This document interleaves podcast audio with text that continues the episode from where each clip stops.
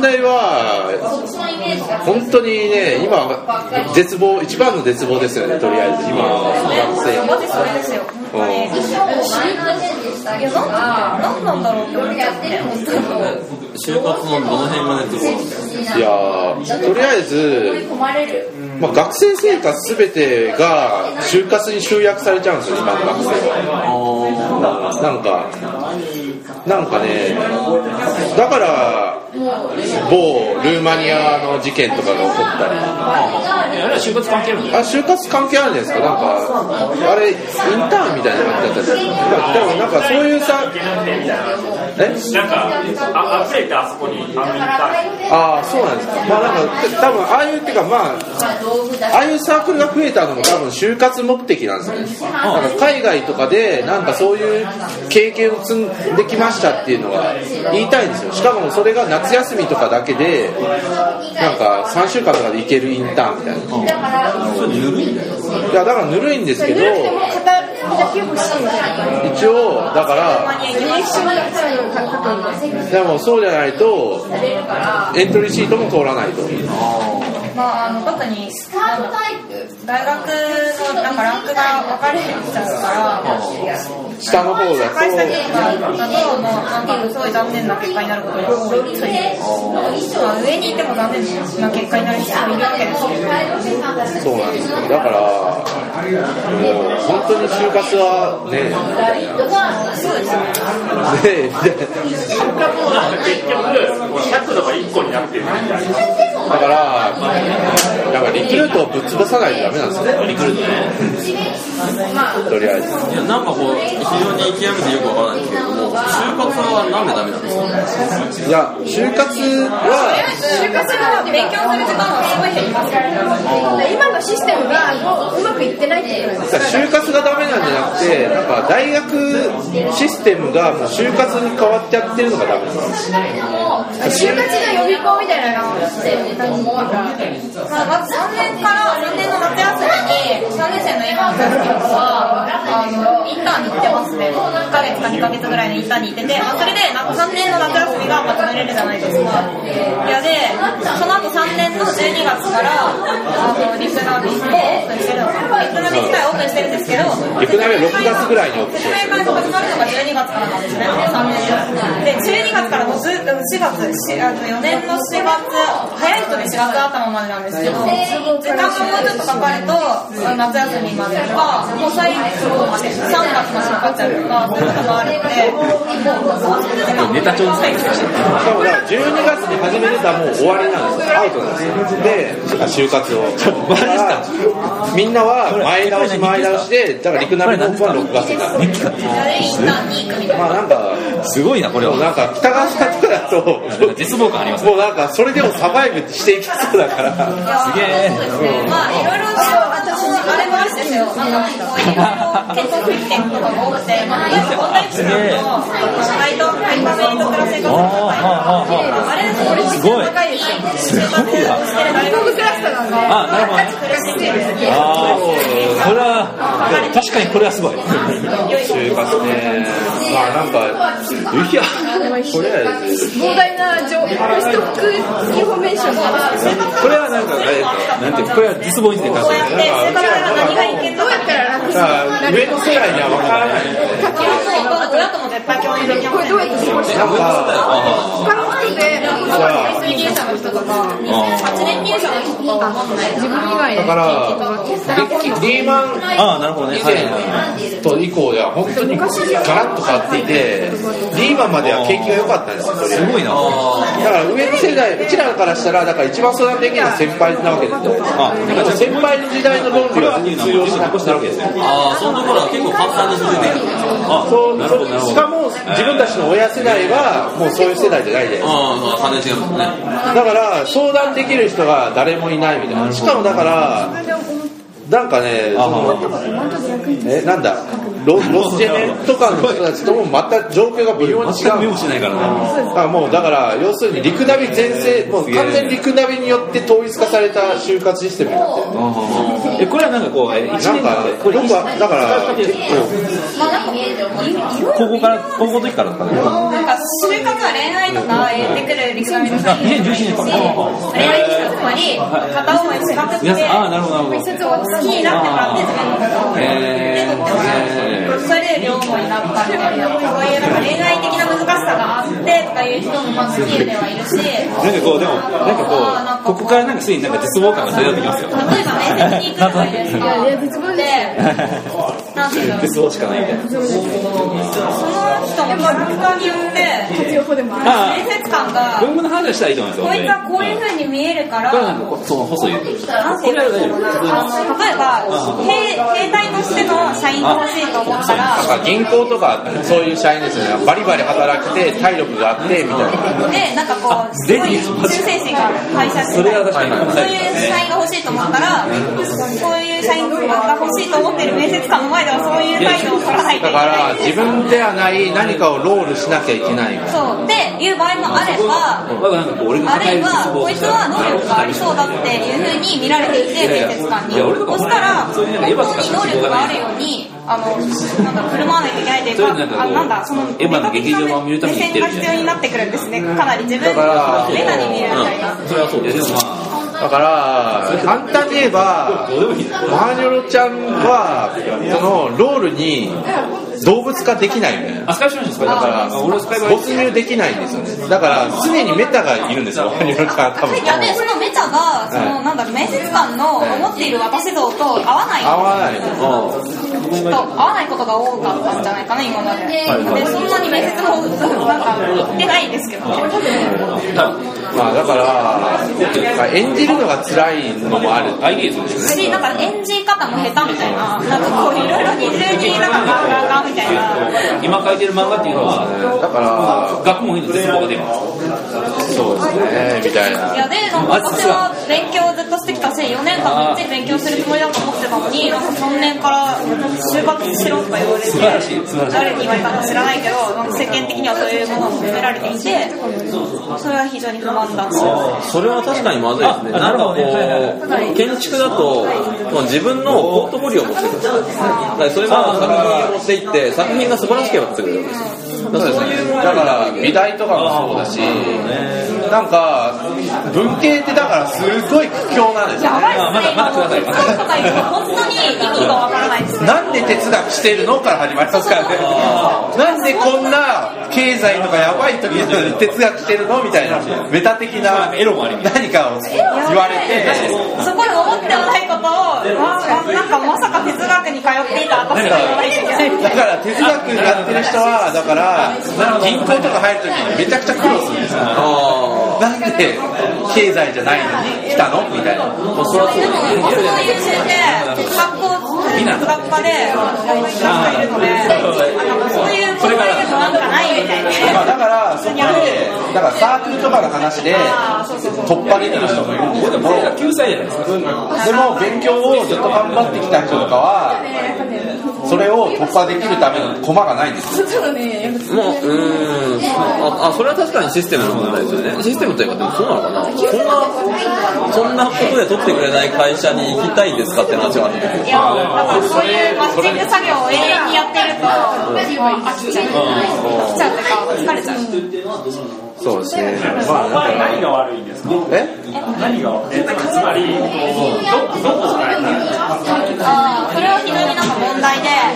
なんかどこを変えたらいいのかとかも、わかんない。え、それって基本的には勉強、大学が勉強したいってなったら、勉強した内容っていうものを、私はこういうことで勉強してきました。で、えっ、と、だから取ってねっていうのになればいいんですよね。いや、で、なるほどなるほどそうなんですつまり、つまり大学がその就職予備校になってしまえばいいのか、いや、なってしまってたら、いやだから、あの、あるいは分けるみたいな、研究者コースと就職する企業系コースみたいなのに、まあ、分けて、まあ、初めめからこうなんだろう分離させてしまうとかだから結構コネ入社とかが担っていた役割って結構大きかったんだなっていうのがあってだから哲学だけやっててももしかしたらコネとかで出版社とかに行けるとか、そういうのがあ前はそういう抜け道がどんあったんだけどもリクルートシステムによって統合された結果そういう抜け道が機能しなくなって結構苦しんでいる人もみんな超人にならないといけなくみんなったななんか同じ並列線上に並んで用意ドンってなってから難しくなったまあだからそういう学問系の人たちはまあそれはそうだよだってさこれまでも会社法とかいっぱい普通に違いなんかないじゃんまあそう。なんですよだからだからこれはすごくだからおはにょるちゃんは苦しんでいる。だけどもシステム的にはそれは結構よなんか昔よりは平等で良くなっているみたい。ああそこ階層をジャンプできる可能性は上がってると。でもそれそのやったことによって企業も学生も苦しんでるんですよ結構。まあ企業なんかもう大量の家証見ないなすごい平等になったんだけども苦しい社会になってるああ平等あったんだけれども当然そこには全く差なんかもともと存在しないわけだ誰誰も得をしないようなあの採用システムになって企業もなんか面接とかをめちゃくちゃやんなきゃいけなくなった。そんなだから岩波とかは骨入社しかダメですよって言うんですけどあそれはだから労力かけたくないから、まあ、そういうのとかが結構だから平等を求めた結果なんかディストピアになったみたいな結構本当にまあ苦しいですよね変わればいいかっていう問題とかもえどこが変わればいいかっていうと実力があるやつが、えー、と入社できる社会になればまあだから一番根本的に変えなきゃいけないのは新卒採用なんじゃないかなみたいななんでだからだから多分ゴールを変えないと新卒採用のために今だからリクルートとかが時期を統一したりとかしてたりまあ果てはだから大学入試とかも全部そうじゃないですか。だから最終的なゴールを入社の方法とかに変えないと。なんか私一番いいのは卒業後3年ぐらいは新卒にしてくれるああそれで結構だから自由自由に。まあでもだからだからインターンとかみたいに。だから企業が雇用自由雇用みたいにしやすい時間を長くするみたいな。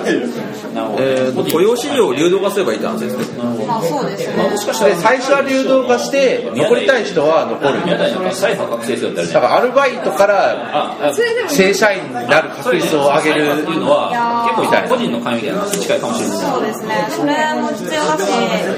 なんだろうもっとなんかいやーなんかどうえ本当にどうすればいいのか難しい問題でなんか私は新卒採用を変えるのはまず初歩だと思ってるんですよはい初めの一歩だと思うんですねまあそれはそうですね。まあだから変えやすい。なんかあとはなんかこう社会の仕組み自体からつまり働き方から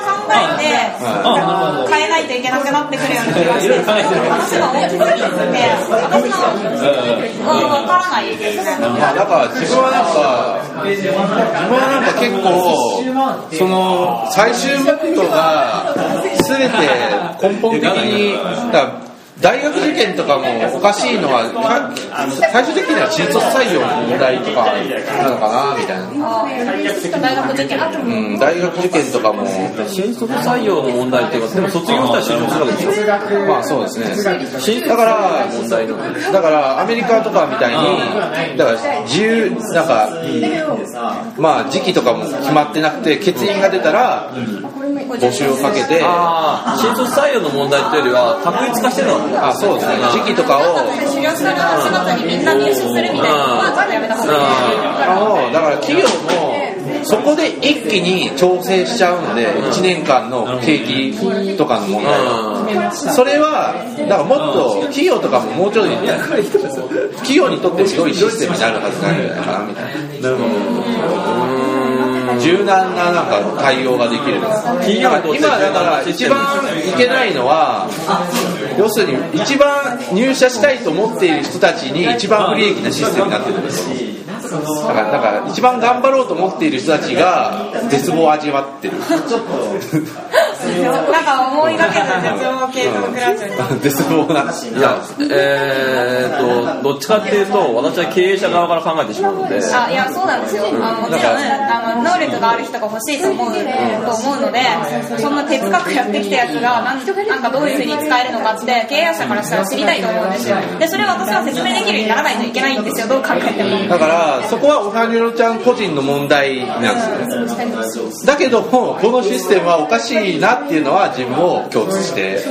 いや、あ新卒採用確率化がおかしいってのは分かるんですけども、それを企業にとってえーやりやすいやり方にしてしまったら、なんか労働者の不利益の方が大きいんじゃねえのってまあそれもだからありますね。だから結局、例えば建築とかって、すごい経営者側に有利なシステムだっていて、あのー新卒の給料が15万しかなかったりとか、全部合わせですよ。だから徒弟制度みたいなそうそうそう。感じだからで、そのすごい優秀な、あの、ポートフォリオを持っていた人たちが、有名建築家のところに行って、だから今のプログラマーみたいなことになると、だから手に入れるレベルですからねいや電直レベルだからいいよね。っていうふうに納得していいのかっていうのそれはあるけど、うんそれはあるんですけど、まあだから新卒採用がいいっていうのも一応システムとしてはなんか企業もだから常に集中できるわけですよね。だからその期間だけ頑張ればいいとか。常に頑張ってるの大変だからとかそういういろいろなんかねだから新卒採用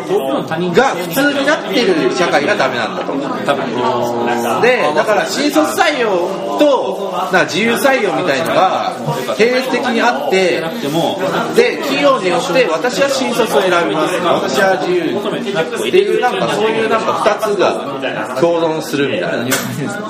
システムが。まあ確かに多様性の方が大丈夫なんですけど、また今度また多様性っていうものが、あの、保障された瞬間に、また力の強い人がかかってってだか。ら、だから別に、だから韓国の労働した新卒とかはやばいんですよ、とりあえず。なんか、もう日本よりも全然やばいって話を聞いてて、うん、だから韓国の留学生はコンビニでアルバイトしてるわけです。結構ね、なんか自分の彼女も台湾人なんですけど、台湾もやばいと。もうコンビニにアルバイトとなんかいいんですか？なんか、だから、就職就職がないから日本で留学生してた方がいいんですよ、割合割が。あで、日本で留学していましたというと、まあ、ある程度、なんか、格がつくみたいな。ーあセーフティーネットを自分で作ってほしいなすごいーえじゃあ結局の問題は、えっ、と、なんかイージーに入社できなくなった景気が悪いんですよ、そしたらま景気はやっぱ影響してるんですけど、まあ、けてかもう本当に、こなんか、株代をぶっ返すと、結局、パソコンとかができたら何千万ぐらいの単位で、今まで人がやってきたことが機械がやるわけじゃないですか。そうしたら、雇用とかなくなるのは当たり前なんじゃないですか。いや、そうですよ。うんだから、もう、しょうがないんじゃないかっていうのは、根本でありますよいや、私は結構それは自己責任だと思っていて、そのために、あの、自分を磨かなかったらしょうがねえんじゃねだから、何のため、人を幸せにするのための技術が、結構人を苦しめてる、この矛盾ですよね。いや、人を幸せにするための技術じゃないっていうのが私は若干怪しいと思ってきて、単に効率を求めてるだけだから、その中で、えー人が必要なくなっていく中で人が必要なものっていうのは何かっていう話になって。そうですね。だから、結構、ひまりんは、そういうものに対して結構重要な回答をしてるのかな。うん、そうですね。うん、だから結構ねあれはもっと読まれちゃんと読読むべきみ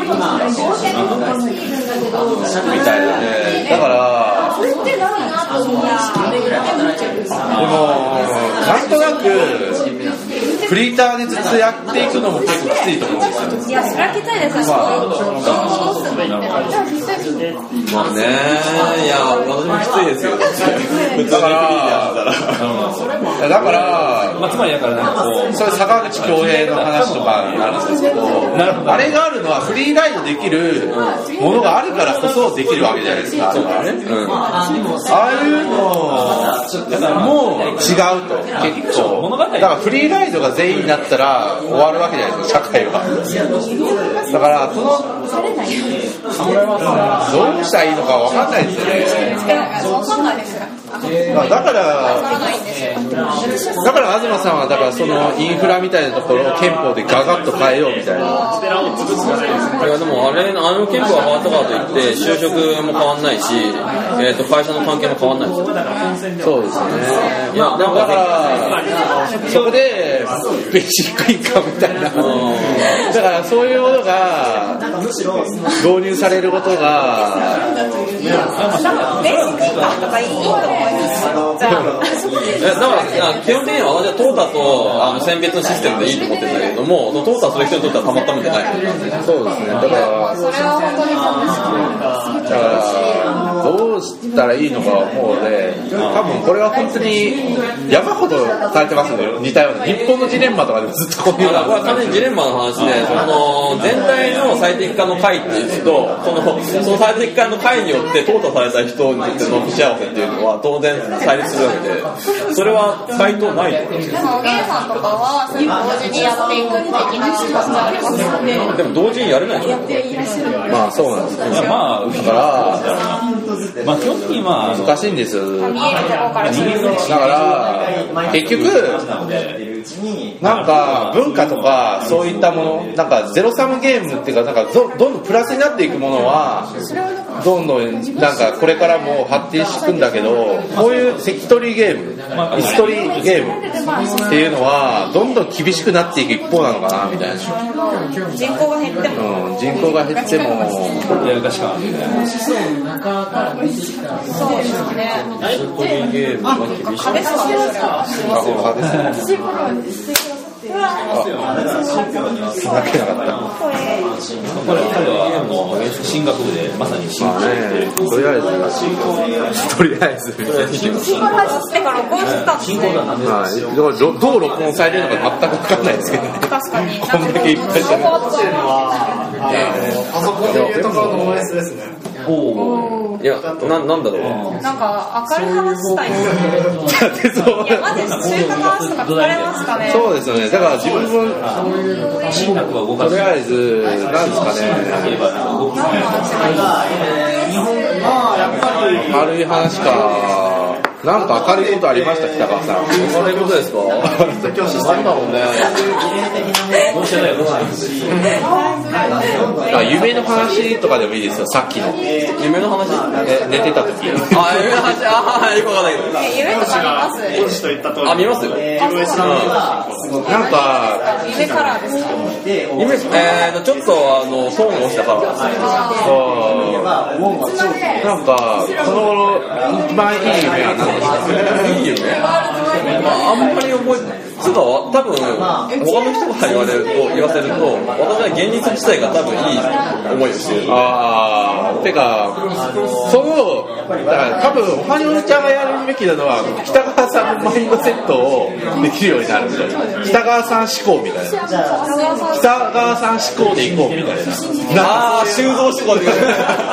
そういうなんか、マインドセットできれば、多野球系で行こうみたいな。分、そうですね。やだよ。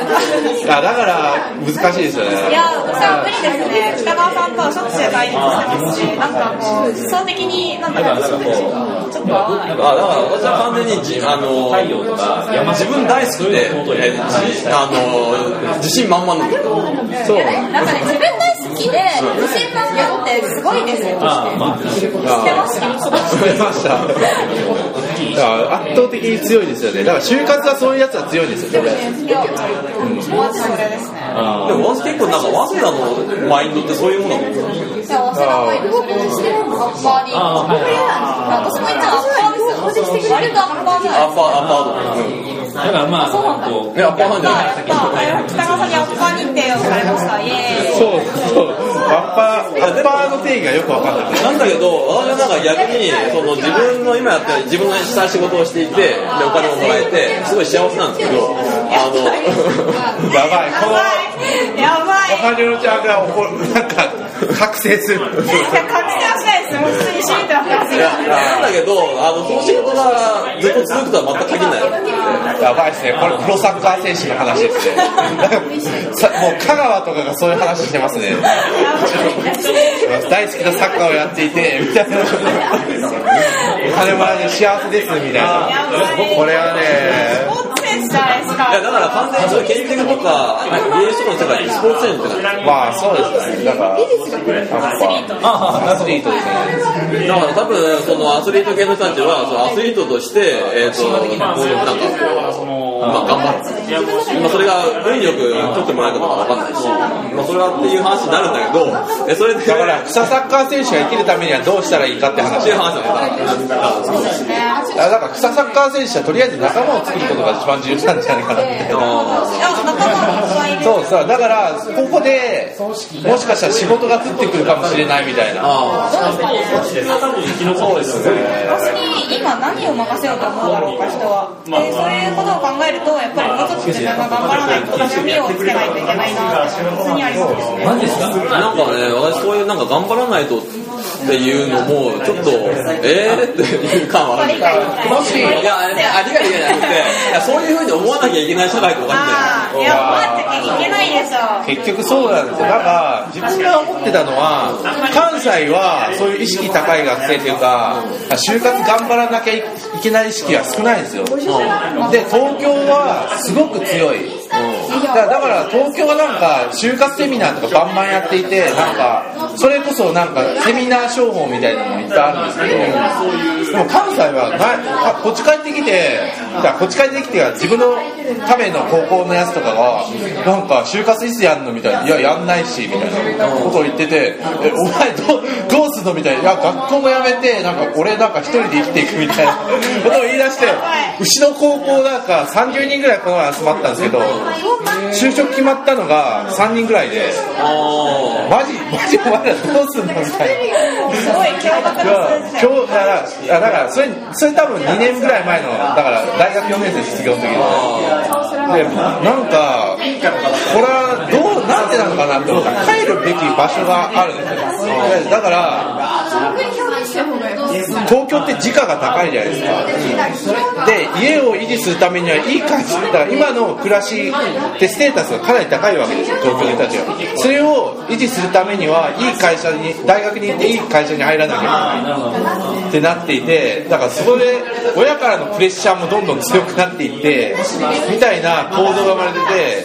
てで関西っていうのは田舎に住んでる人たちは結構自分の実家とかに戻れば家もあるしなんか適当にバイトとかしてれば親も結構裕福だったりするし。なんかえーいやそれは。東京でなぜ就活がまあ強いのかみたいな。で自分はなんかだからその東京っていうのはみたいなあ、ごめんなさいです。ありがとうございます。お客さんが近いところにいると経済が発展しやすいうん、いや、それはもちろん。そそれそれもあるしだから今親親とかのプレッシャーもだからいい大学いい会社っていうプレッシャーは高くなる文化的再生産の結果が旅ってすると今までのより分かりやすいって言われます。あだからまあ今の、うん、まあまあそんな感じですねでも、ま今までから私超西の人ですけどね。あ家は？そういうお金はあんまり西西いや、実家で広島です。ああだから広島に帰ってなんか自分の友達は岡山なんですけどもうなんか岡山に帰ってなんかグダグダしてますけどそういう生き方とかはいや、考えられないみたいですね、な多分。あ許されるのだから許されだから許される人いやでも許されたところで私と親との癒着が強まるだけですね。教育関係が始まって取り返しもつかないことになりそうなので私はさっさと家を出たいんですけどそうなんですよねだからああ。難しいですよね。難しいですねめちゃくちゃ難しい。あなんだろう。私も最初、大学院の後っていうか、そういう感じでフリーターやってたんで、えー、東京ですか？えー、いいっすね。あとは、なんかねどうしたらいいのかわかんないですよね。まさっきからそれあわかんないですよね。結局就職できないもんねみたいな。いやまあしますよ。なんとか。まあわかんない。ですだからだからだから公務員ってなるんですよね最終的には。公務員も今就活大変ですけどね。なかなか空き枠がない。そうなんですよ。とりあえず自分のいとこは1年なんか消防士をしてもう一回受けて今東京で消防士やってるみたいな、まあ、なんか公務員試験もでもそれでも同期は結構年上ばっかみたいな。だから公務員試験ももうなんか結構厳しくなっていて。だから結構だから公務員試験って最終手段なんですよ。だから学校勉強でずっと頑張ってきた人がそういう公務員試験みたいな試験を受けるみたいな、まあ、そうだったんだけどそこにももう出口がなくなってきているみたいなすごいですよいやわかんないです。よねわかんない東京はダメな気がしてきましたよね圧倒的にダメだなみたいななんかね難しいですよどうすればとりあえず就職すればいいじゃないかみたいな高田さんはこの悩みとさ奥さんの前で喋る。はい手術するかっていうのは肌を持って感じる。あ集まれば集まるほど受験っていうのが全部。でもなんかね、それ聞く。そうですねあこれは多分これ結構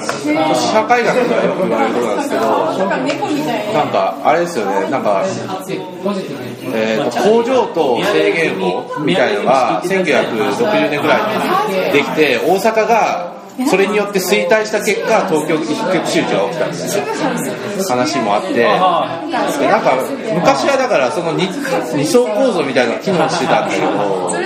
なんか東みたいなのもありますよね。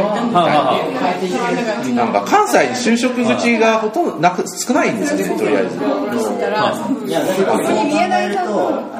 就職口が少ないってことは、さすが宮台レミ。別に渋谷は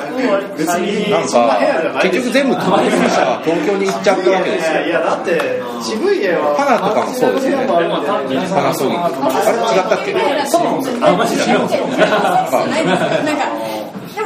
映画とか見るんですまあ難しいですね。まあこの絶望に応えることは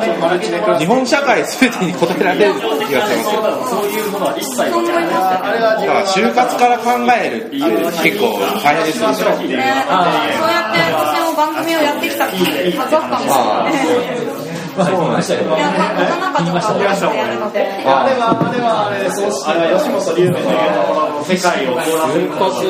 今のこの状況は今の学生にしかわからないことなんですよね結構なんだけど、話がでかいので、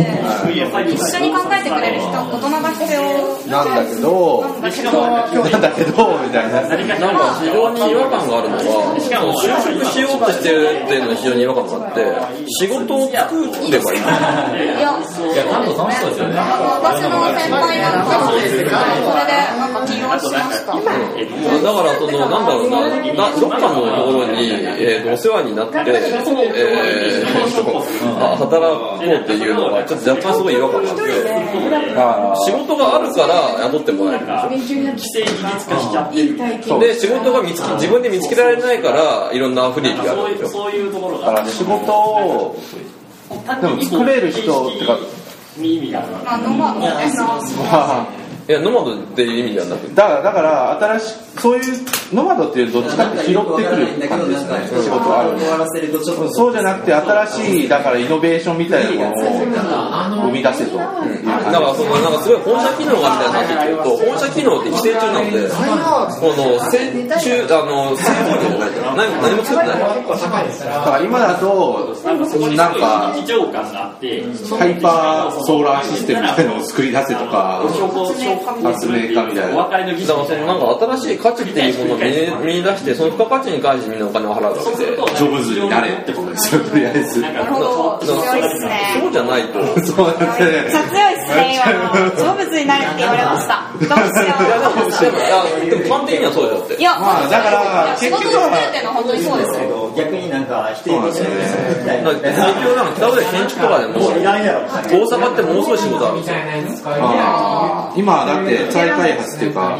ります再開発もあるしあとお客さんの質がすごい。いいんですよおお金持ちみたい。なな旦那旦那衆みたい。なのがいて東京の旦那衆ってもはやもう消滅してるんですけどでその例えば普通の旦那衆みたい。なのが20億円規模のやつを普通に建築家さんがライブ行くんですよなんで、えーそうい。う仕事のネタみたいなのは、多分別に東京とか大阪とか関係なく、どっかに、まあ、どっかにしたら、人作れば転がせる。そこまで行くと逆にそれはなんかおもちゃ機能がどうで何を作りたいかとかどういう付加価値を自分が出せるかっていうまあ多分北川さんとかは今度31日にやる日本のジレンマとか見てこれだよとか思うんだと思うんですよ。いやこれだよっては思わないですこんなぬるいこと言ってんじゃねえよって言いますよ多分。そうですか。わかんないえでもあれめっちゃ声援の起業家ですよ。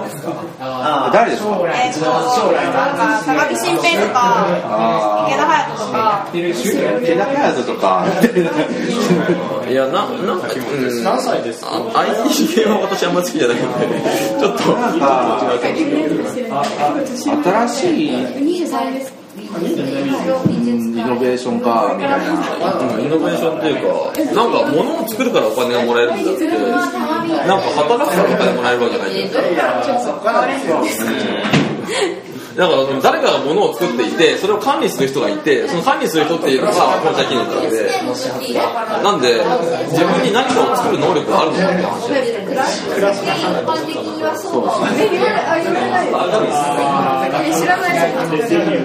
と思うんですよ。うんみたい。なそれができたらそれができたら世界は不況にならない。まあでそれができるようにならなければならない。もしれないけどまあできないこともありますよ世の中それができたら不況にならないというか、まあ、不況だろうがなんだろうが、えーと飯を食うものを生産していて、それと交換するための価値っていうのを作り続けなきゃいけないので、それ、なんか北川さんやっぱり建築の勉強してきたからイメージしやすいのかなあーもう物作りってこと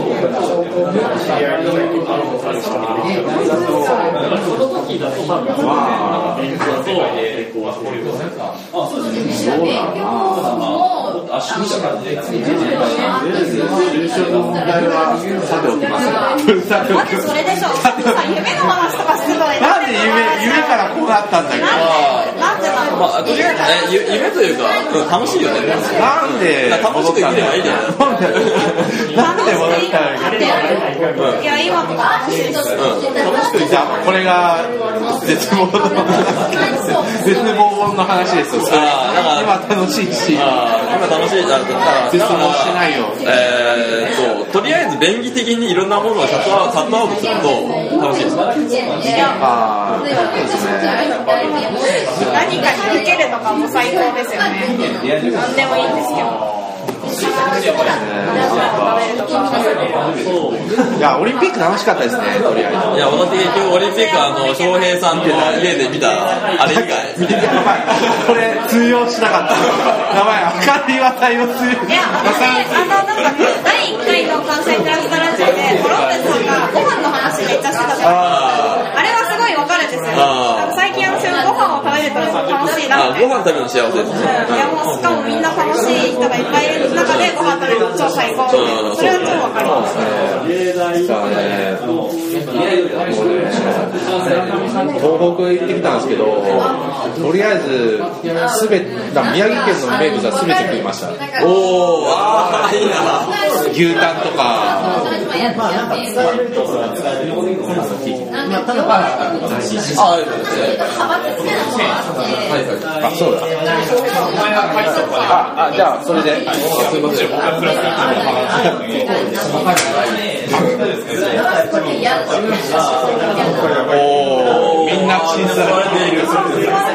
先生たちっていうかもう日本画なんがマジで大体どこら辺にいやまだやってますよ。いやてかなんかこのガヤガヤ感を取ってますどっちかっていうとでしかも幅が大きいるとかね仲良かった関西クラスターは来年には分裂してしまうので来年には政治的な対立によって。じゃあ政治的な対立実は実は女関係。関係はやっぱりすごいですよねとりあえず。女関係ね。とりあえずとりあえず向こうとかやばいですよね東京は。俺全然知らないですよ知らないです。どうなんですか？ああいや俺が少ないよあ一番聞いちゃダメですよ。俺には聞いちゃダメだよ。どうなんですかどうなんですか東京あはい教えてくださいよ。じゃあそれはオフレコでこれオフにしてダメダメ。やめますか？やめますか。オフレコにしときますか？あオフレコで。今俺もあオフレコにしますか